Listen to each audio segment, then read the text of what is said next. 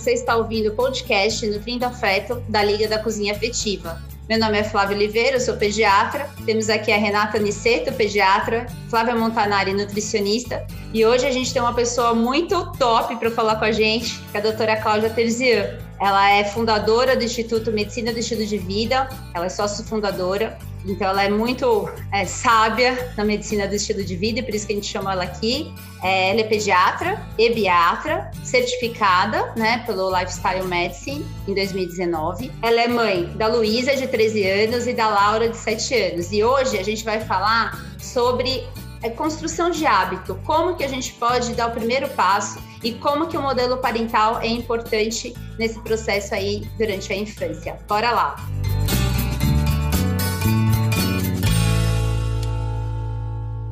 Então, gente, criar hábitos não é uma coisa que aparece do nada. Por isso que é uma criação, uma construção, é um tijolinho por tijolinho que a gente vai colocando. E eu sinto muito que a medicina que eu aprendi, ela não focava nisso, né? A gente tem uma, uma criação, uma educação médica voltada para detecção de doenças e tratamento, e pouco aconselhamento. E, na verdade, a medicina do estilo de vida vem mostrando que é possível construir hábitos, ajudar os pacientes a construir esses hábitos através de uma entrevista motivacional, através de ferramentas para que eles alcancem ah, o melhor que eles podem. E pensando na pediatria, não tem como falar da criança sem falar dos pais. E aí vem o ponto em relação ao modelo parental, que a gente martela tanto aqui, que é, gente, tem que dar o exemplo, gente, tem, quer que coma bem, come bem. E é isso, às vezes, é muito difícil, dependendo de como que a família está estruturada. Então, eu queria que a Cláudia começasse a falar um pouco o que, que ela acha sobre isso, sobre essa construção de hábito familiar e quais são as dificuldades que ela encontra mais também no dia a dia dela. Bom, primeiro eu quero agradecer imensamente, né, a oportunidade, eu me sinto honrada em estar aqui fazendo esse podcast com vocês, né, com pessoas tão é, já entrosadas e motivadas nesse caminho que é a parentalidade, o estudo da parentalidade e, e, e, esse foco numa medicina mais inclusiva e sistêmica, né? Principalmente para nós que somos pediatras. Então, eu vou, Flavinha, retomar um pouquinho e você me interrompa no momento em que você achar pertinente, ou você, a Renata, a Flavinha também, enfim, é, podem interromper para a gente é, melhorar a informação para a nossa audiência, né, para a sua audiência. Então, como que a, a, medicina do estilo de vida surgiu, assim, né? Como que me deu esse clique da medicina do estilo de vida? Uh, eu, a minha filha mais nova é, começou a ficar muito amiga do filho da Isley, da filha da Isley, e isso nos aproximou. E a Isley começou a falar muito dessa medicina, dessa forma de atuação dentro da medicina, desse olhar que existia em relação aos pilares, né? E que esses pilares podiam modificar, prevenir, trabalharia muito com a promoção de saúde, ao contrário de ficar batendo, batendo, batendo na, na doença, é, trabalha muito com a promoção da saúde e com a reconstrução dos hábitos para a prevenção das doenças crônicas não transmissíveis. E muito caminhávamos, muito conversávamos sobre isso, e desde o início falei, gente, mas isso tem tudo a ver com a pediatria, né? Porque é muito é um, paradigma isso, né? As pessoas têm isso, não é verdade, mas é, um, é desafiador, mas não é muito difícil se mudar de hábitos. E quanto mais o tempo passa, quanto mais a gente tem esse hábito interno, né, essa forma de estar na vida, mais desafiador é. Eu falei, gente, se a forma de eu me alimentar, quando eu chego mais para frente, é o momento em que eu tenho que ter um trabalho para modificar, que não trabalhar no momento da vida onde esse hábito é instituído, que é a infância, que é a minha praia. Então, aí eu já falei, gente, mas o grande problema, o grande desafio, né, as ferramentas que se usam, as ferramentas de coach, as ferramentas como você falou, né, da entrevista motivacional, todas essas ferramentas, elas vão ajudar o quê? O paciente caminho a ver o quanto que ele está na prontidão para a mudança do hábito. Então, vamos colocar aqui alguma coisa que nem é de alimentação e que não tem muito a ver com a pediatria. O hábito de fumar, né? Então, você vai começar a trabalhar com a pessoa para ver, ah, não, olha, eu acredito, eu quero parar de fumar, mas quando? Ah, eu quero parar um dia. Ah, não, eu quero parar daqui um mês. Ah, eu quero parar semana que vem. Eu já tenho. Então, essa prontidão para a mudança de hábito, é, ela varia muito e ela é muito desafiadora. E se eu nunca fumei? Eu, eu nunca fumei. Qual a dificuldade que eu tenho de parar de fumar? É zero, porque eu nunca fumei. Então, é a mesma coisa. Vamos voltar agora para os outros pilares, né? Por exemplo, se eu te, sempre instituir ritmos na minha na, na, minha família, né? Se os meus filhos sempre tiveram horário de comer, né? Claro que isso, gente, eu também nunca acho que é uma coisa engessada, sabe? Não é, ah, um dia que saiu, foi na casa da avó, não, senão você deixa de ter um hábito virtuoso para criar uma coisa que é uh, quase no estilo neurótico, né? Da, da, por favor, sempre muito aspas quando a gente utiliza esses termos, mas é isso, acho que quando você quer criar um hábito, você quer criar virtudes. E os hábitos e as virtudes, elas têm muita relação com a infância e com a família e com vamos ampliar aqui, né? Da família com a escola, e da escola com os amigos, com os ambientes de esporte, com o clube da natação, né? Com encontrar mães na natação e aquela conversa que se tem ali, ah, quando que você pôs, como é que tá? Ah, que bonitinho tá nadando. E isso vai se construindo ambientes para que a criança construa o próprio hábito. E agora que a gente está trancafiado, Cláudia? Porque, assim, é, a gente está num padrão, as crianças estão num padrão monotemático de é, comportamento. É, as crianças estão expostas, é, a maioria, quase um ano aí, com algumas voltas, vai e volta da escola, mas vamos falar que é um ano em casa, praticamente, sem esse, essa riqueza de interações sociais que elas teriam nas atividades extras e na escola também. Uma, acho que é um desafio para todo mundo, eu falo por mim, porque, gente, eu também estou nesse desafio, a Rê também, com os filhos dela, de como a gente pode ajudá-los e a gente também a ter essa, essa, essa linha de comportamento um pouco mais rica. E como os hábitos, eu acho que os hábitos são a ponte para isso mantendo alguns hábitos mínimos relacionados, inclusive, aos pilares da medicina do estilo de vida. Flávia, você tocou em alguns assuntos bastante é, interessantes que eu espero discorrer é, de uma forma é, linear, mas eu não sei se eu vou conseguir manter a linearidade em relação a esses assuntos, porque a própria pandemia ela acaba sendo vai e volta, né? Ela não é muito linear. Mas eu volto a bater na tecla dos ritmos e das rotinas, né? Então é muito importante a criança ter ritmo e rotina. E isso a família acaba tendo que ter ritmo e rotina. Eu acho que e para mim foi muito muito assim, é, tanto na minha vida pessoal quanto na profissional. As minhas filhas foram um grande convite à revisão dos meus próprios hábitos. Você é, acaba. E, e, e também a minha revisão enquanto pediatra, né? Então, foram bons convites. E o convite vem e a gente aceita ou não. Então, o que, que, eu quero dizer com isso? Eu acho que, em primeiro lugar, por isso que eu falei que eu não sei se eu conseguiria manter a linearidade, acho que é muito importante, quando a gente está no consultório, ter uma escuta mais ativa, entender o contexto em que aquela família está. Uh, está inserida, né? Então, para vocês que estão ouvindo isso, refletir no próprio contexto. Olha, o que é possível para mim, o que não é possível para mim mas nunca tudo é possível e nunca nada é possível, porque a gente às vezes encontra esses dois extremos, né?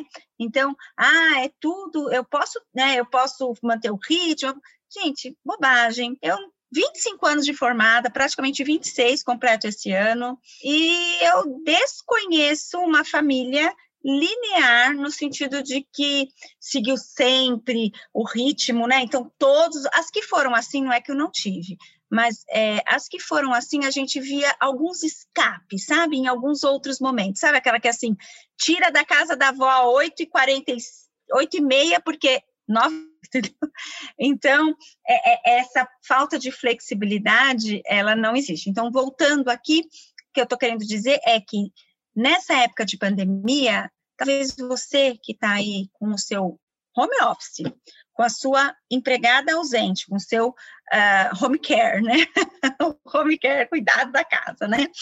Uh, com seu homeschooling, com o marido, com a unha por fazer ou querendo fazer, ou simplesmente querendo passar um creme e falar, ah, não, acho que hoje o que está precisando é uma hidratação no meu cabelo, né, e um autocuidado, uh, eu não dou conta de tudo. Não dá, não dava antes da pandemia, não dá agora e provavelmente não dará depois da pandemia. Então, o que você dá é o mais importante. E daí volta a estabelecer pequenas rotinas, pequenas gestos de boa convivência intrafamiliar. E às vezes utiliza de recursos, utiliza de uma tabela, gestos. Então, o que, que a gente precisa fazer aqui para ter uma boa convivência na nossa família? Bem interessante, Cláudia. É, você estava falando aqui, eu estava pensando, né? A gente tem batido muito nessa tecla durante todos os podcasts que aconteceram na pandemia, né? Porque ele foi o nosso grito de deixa eu fazer alguma coisa diferente, pelo amor de Deus. Então vamos levar esse conhecimento para para as pessoas é, o planejamento, porque assim, nem todo dia você vai ter que hidratar o cabelo, né, usando seus exemplos, nem todo dia. Então, essa coisa de se planejar, desde a da questão de cozinhar, porque a pandemia trouxe isso de volta para as pessoas com muita força, as pessoas estarem em casa em home office, fazendo, tendo aula online e, e as pessoas tendo que cozinhar, que não necessariamente seja só a mãe, às vezes o pai também entra é, na situação, é, é, tudo uma questão de planejamento. Então, eu sinto que, assim, é, tem horário para trabalhar, mas não tem horário para se exercitar, muitas vezes não tem horário para estar com o filho. Hoje foi engraçado, porque hoje é uma segunda-feira, eu fiz um monte de coisa, estou com os filhos em casa em aula online, e à tarde minha filha, que é a minha Laura, eu tenho uma Laura também, me pediu para assistir um filme junto no Netflix. E eu assisti um filme que era um novo que lançou para famílias que chama o Dia do Sim. Está lá o Dia do Sim. E, na verdade, o Dia do Sim, para quem não assistiu, assi acabei de assistir hoje, é, ele fala exatamente do convívio em família, né? Que é, é uma família que a gente está muito adaptado a dizer não, não, não, não para os filhos, até num processo de impor limites e educacional. E aí a mãe se assusta porque o filho chama ela de ditadora para o professor da escola, e aí a mãe resolve instituir o Dia do Sim, que vai acontecer de vez em quando, e tudo vira sim, sim, sim, mas na verdade eles passam um dia se divertindo juntos. Então eu acho que assim, nessa relação de criação de hábitos numa família, no meio de entrando num segundo ano de pandemia, que é o que está acontecendo com a gente. Essa semana, hoje eu tive a plena sensação que eu voltei um ano para trás, todo mundo dentro de casa, todo mundo comendo sem parar, todo mundo, não é? Então, assim, é, a gente vai ter que se organizar. A palavra para nós da Liga é organização, para que as coisas falham, falhem, né, no final. Alguma coisa sempre escapa no final do dia. Ninguém é perfeito, realmente. Mas que a gente consiga dar conta de várias coisas, inclusive do nosso bem-estar e desse, dessa conexão com os filhos. Né? Eu acho que é importante isso. Eu senti uma mensagem muito grande no filme e eu estava lá sentada assistindo um filme com a filha. Então é aquela conexão. Ah, mas você ficou uma hora e meia? Fiquei. Quando eu terminar aqui de gravar o podcast, eu vou fazer minhas coisas que eu ainda não acabei, mas eu fiquei. Então é organização. Eu acho que, que é uma coisa muito legal e, e eu sinto que a MEV ensina sobre isso, né? Organização e planejamento de vida para a gente conseguir instaurar os pilares da nossa vida. E quando a gente fala em reforçar a organização e paciência, né, é, para a criação de hábitos, eu acabo sempre dando uma, um exemplo para as crianças, né, para a gente poder ter mais contato aí com a alimentação, é que para a gente fazer um bolo, né, fofinho, é, gostoso, a gente precisa de paciência e se organizar porque a gente precisa sair para comprar os ingredientes, a gente precisa é, preparar, esperar uns 40 minutos para sentar à mesa, sentar com quem a gente mais ama, conversar e daí degustar esse bolo. Então, eu acho que são é, exemplos, né, para a gente estar tá aí colocando no, na criação de hábitos e levando sempre a alimentação, é, de preferência, sempre alimentação mais saudável, eu puxando sardinha para o meu lado, né, como nutricionista.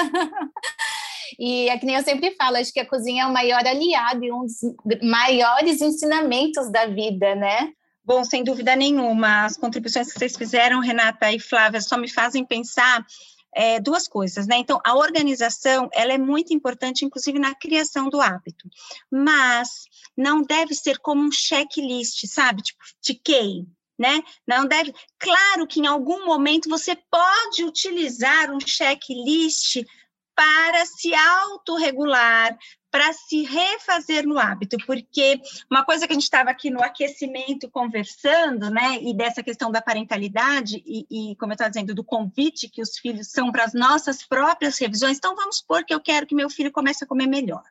Então, uma das coisas que aconteceu na pandemia, é fato, a gente vê isso no consultório, vocês devem estar vendo, é que as crianças vieram Flávia, com mais trabalho para você, com hábitos alimentares piores, né? Então, é, então, o tempo inteiro em casa, e, enfim, acabaram né, tendo uns, uns escapes aí mesmo para quem tinha uma alimentação um pouco mais rigorosa sobre esse ponto de vista.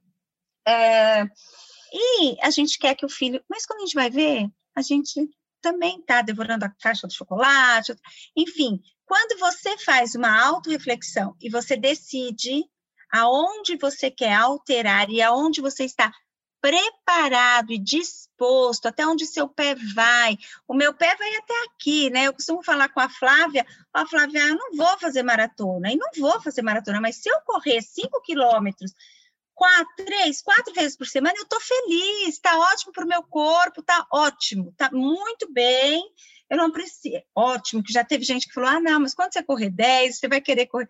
Pode ser, mas hoje não é o que eu quero. Hoje a minha meta é correr. Tem semanas que eu consigo, e eu vou ser sincera, faz. Semana passada eu não consegui. É, e, e, tudo bem, né? Não consegui, não tem problema. Eu fiz lá minhas três horinhas de, de meu, meu movimento mais da parte muscular, controlei a alimentação e ok, se, vida que segue.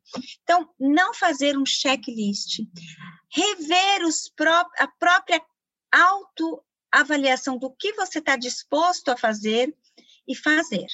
Se colocar como um limite de que aquilo é o que é possível você fazer e que você é sim um exemplo para o seu filho. É, uh, então, por exemplo, temos que comer, né, por recomendação, não é que temos que, mas é recomendável, é considerável, saudável a ingestão de pelo menos cinco porções de frutas, verduras e vegetais e de grãos integrais, tal, na alimentação. Puxa vida, mas quanto que eu como? Ah, eu como uma. Eu como de manhã uma mão de manhã. E depois, ah, não, como um tomatinho com alface. À noite nem como nada, porque eu tomo um lanche. E assim vai. E à tarde? Ah, à tarde meu lanche é outra coisa.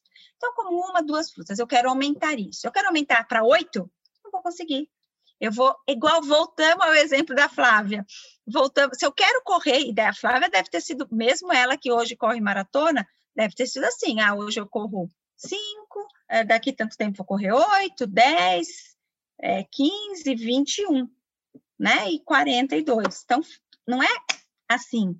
Então, pequeno, e isso é muito importante para mudança do hábito, né? Para a gente adquirir novos hábitos. E se eu quero que meu filho faz, faça, eu vou começar a fazer. Então, eu vou começar a comer, ao invés de uma fruta e meia, duas frutas, três frutas, vou dobrar a meta. E assim por diante. Então, ó, na verdade, assim, ninguém nasce correndo maratona, ninguém nasce fazendo, né, algumas coisas, é, tipo, comer cinco, seis porções por dia, nem sempre todo mundo faz, ou já fez uma época e depois parou, né? Eu acho que o esporte, para mim, traz muito isso, e a corrida acaba sendo um bom exemplo, porque realmente não dá para sair correndo uma maratona do nada. Existem momentos de vida. Essa semana eu comentei até com o Lucas. Falei, filho, se tivesse uma maratona agora para fazer, eu não faria? Não estou preparada, né? É, não estou treinando para correr uma maratona, eu estou treinando bastante. Confesso para vocês que estou treinando muito, porque está sendo meu, meu, a minha terapia, mas não para maratona. O treino para maratona é muito específico. Aí ele falou assim: Mas mamãe, e, e, e se tivesse? Eu falei: Não, eu não correria. Mas falou: Olha, daqui quatro meses tem uma maratona, aí eu vou me programar, olha lá, a organização que a Renata falou, né? Eu vou me organizar, vou ver se é possível correr daqui quatro meses, o que eu tenho que fazer. E, e gente, maratona falou que é um MBA, porque assim, você vai, é um negócio que você vai adquirindo é, know-how e várias coisas, e várias habilidades, você vai treinar o dia que você não quer, você vai sentir dor, aí tem dia que é legal, tem dia que não é. E a construção do hábito, para mim, é muito isso, é aquele pouquinho, né, que a, a Cláudia falou por dia, e que vai te motivar, porque se você quiser ir muito rápido, você vai queimar a largada, literalmente, e você não vai conseguir. E se você demonstra é, uma sensação de derrota ou de desistência, o seu filho está vendo isso. E aí ele pode internalizar que realmente é difícil. E aí ele nem tenta, né? E a gente volta ao modelo parental, né? Então, acho que é, fazer as coisas e decidir qual o que, que você quer mudar, que é esse sinal de prontidão que a Cláudia falou no começo, gente, são comportamentos. E a gente tem que saber identificar em que momento que a gente está. Hoje veio uma mãe, por exemplo, que ela está exausta. É, as crianças não dormem, ela tem um de quatro, uma de dois anos, ela falou que há quatro anos ela não dorme direito, está em processo de separação. E aí ela falou assim para mim, ai, Flá, eu joguei a toalha com o sono, sabe? Eu, sei lá, ela fez um monte de coisa errada, entre aspas. E eu falei para ela, você não está no momento de, de ver isso agora. Você está no momento de ir para o caminho mais fácil mesmo, para você dormir, descansar e ter a energia para né, encarar todos esse, esses desafios aí de se separação, de separação e etc. Então a gente também como médico tem que olhar para o paciente com empatia e falar assim, não é o momento de eu, de eu querer mudar esse hábito, né? Então eu acho que esse é o ponto aqui que a gente sempre fala de dessa dessa dança junto com o paciente, da gente conseguir enxergar possibilidades e de repente falar que não é o momento mesmo para aquilo. Isso aí, Flá. E o paciente é, exercer a empatia com ele mesmo, se é que existe isso, autocompaixão.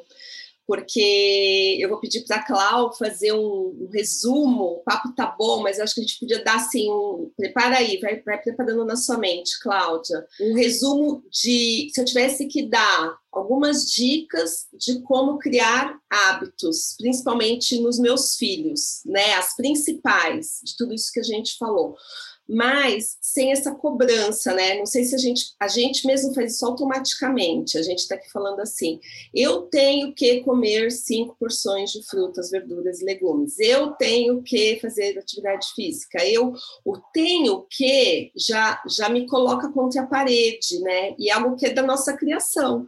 E a gente fala às vezes sem pensar. Então, assim, eu preciso é, eu acho que o que te motiva a mudar um hábito é você sentir que você precisa, por algum propósito, né? Então, eu, eu quero perder peso, eu preciso me alimentar melhor, eu preciso praticar atividade física, eu preciso conseguir dormir melhor. Às vezes você não tem a ferramenta, mas você sabe que você precisa, e é isso que vai te mobilizar a mudar eu vejo que as pessoas ficam lendo, assistindo na televisão, eu tenho o quê, eu tenho o quê, eu tenho o quê, porque isso é estilo de vida, isso é maravilhoso. Só que se aquilo não fizer sentido para você, você vai se cobrar e vai pegar até um certo ranço, né? Daquela situação que eu vejo as pessoas assim, ah, eu não gosto de atividade física, né, Flávia? Era eu, não sou mais. Uhum. Então, é importante. Fala, Cláudia. Oi, isso que você está falando é super importante, e por isso que eu falei que não é um checklist, né? Então, é, na verdade, é uma decisão absolutamente consciente sobre como agir. É uma decisão muito é, própria, né? É um ciclo. E daí o que, que eu tenho que ver? Eu tenho que ver a, qual é. Uh, qual é a recompensa que eu tenho por aquilo? Porque a criação do hábito neurocientificamente falando, ela gira nesse ciclo, né, da ação com a recompensa.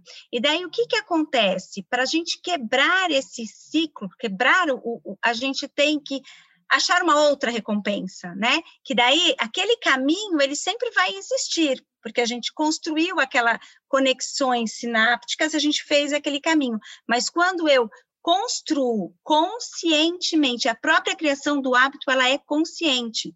Então, hoje eu não saio de casa sem escovar os dentes.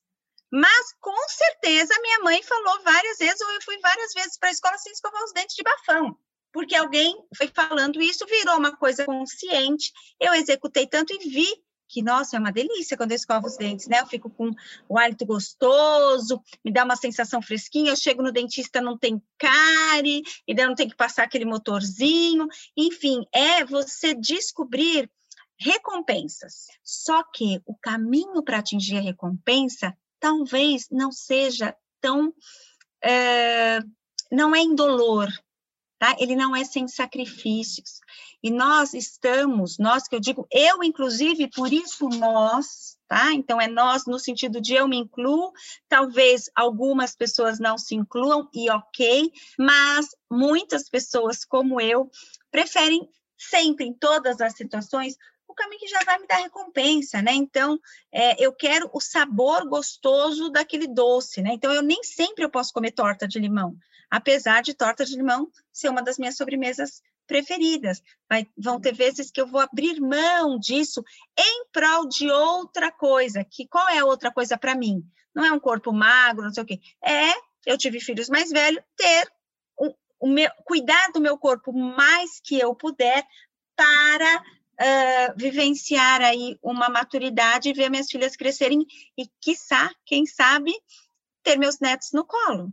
Né? Então, é, esse desconforto, ele é necessário, e às vezes ajudar o paciente a passar por essa fase é algo que a gente faz, não é agradável fazer a criança ter ritmo de comer, não é agradável uh, escutar, sei lá, parar, não somos autônomas, né? Então, você parar o que você está fazendo, Renata, e ir lá assistir o filme com a sua filha, às vezes é possível, você vai fazer isso em outro momento.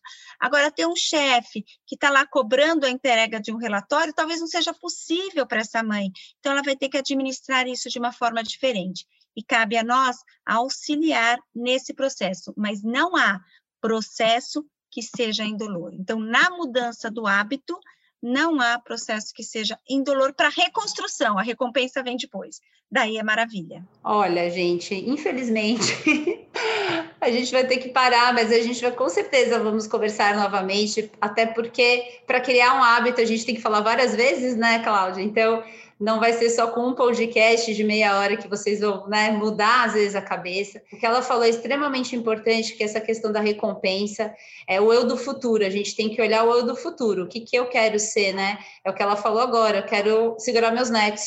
Né? Então, cada um tem que projetar o que quer, o que, que quer do eu do futuro, como que eu quero ser. E aí, isso é uma poupança que a gente vai fazendo, né? Eu brinco que quando eu vou fazer musculação, eu nem sempre estou animada, gente, empolgada para fazer, mas eu entendo que isso é uma poupança para minha vida. Não, é uma coisa que eu não quero do eu do futuro é ter uma limitação física que, que não seja prevenível, claro, que tem coisas que são, mas que eu atrapalhe a vida de outras pessoas, porque eu não me dediquei à minha saúde. Então, se eu atrapalhar alguém, vai ser por outro motivo, né? Então, eu acho que essa é, é a mensagem. Eu queria agradecer muito a Cláudia por ter aceitado. Quero que ela dê uma mensagem final para a gente fechar e agradecer pelo tempo dela e por ela trazer essa experiência que ela tem enorme em estilo de vida e neurociência também. Bom, primeiro agradecer imensamente, passou muito rápido, desculpem aí se, se era, né, se ajudei de alguma, se eu não ajudei de alguma forma, mas foi muito muito espontâneo toda a conversa, foi muitíssimo agradável. E ao invés do hábito propriamente dito, essa nossa conversa toda, por coincidência, é, veio aqui eu estava lendo um livro essa, esse final de semana e não aqui focado no nosso podcast, mas eu vou falar aqui a frase que veio, que é a educação da ordem tá? Que é uma virtude. Então, estou dando uma estudadinha aí nas virtudes, e a ordem seria uma virtude. Então, comportar-se de acordo com umas normas lógicas necessárias para alcançar algum objetivo desejado e previsto na organização das coisas, na distribuição do tempo e na realização das atividades, por iniciativa própria, sem que seja necessário recordá-lo. Então, essa daí é o início né, dessa questão da organização da ordem. É, muitas vezes a gente escorrega e não tem problema, mas é isso. Pra, se você quer ter rotina, ordem, hábitos, temos que tem, temos que ou é aconselhável pessoas que é difícil a gente vai mudando é nosso linguajar mas é aconselhável é estudado que quando a gente toma esse caminho, a probabilidade da gente mudar o hábito é maior. Por isso, essa é a minha mensagem. E um grande abraço, obrigada. Muito obrigada, Cláudia, de verdade, de coração. Essa frase final parece que foi feita para o podcast de hoje. Gente, perfeito, falando de organização e de tudo mais. Quero agradecer novamente. Vocês acabaram de ver nosso podcast Nutrindo Afeto. Siga a gente nas redes sociais, arroba Liga da Cozinha Afetiva. Então, todas as quartas-feiras, um novo episódio aqui para vocês. E na próxima, na próxima semana vocês vão saber sobre alimentos ultraprocessados, uma classificação deles. Já que vocês já ouviram o nosso episódio sobre hiperpalatáveis, já estão sabendo tudo, agora vocês vão aprender sobre ultraprocessados. Esperamos vocês lá. Tchau, tchau.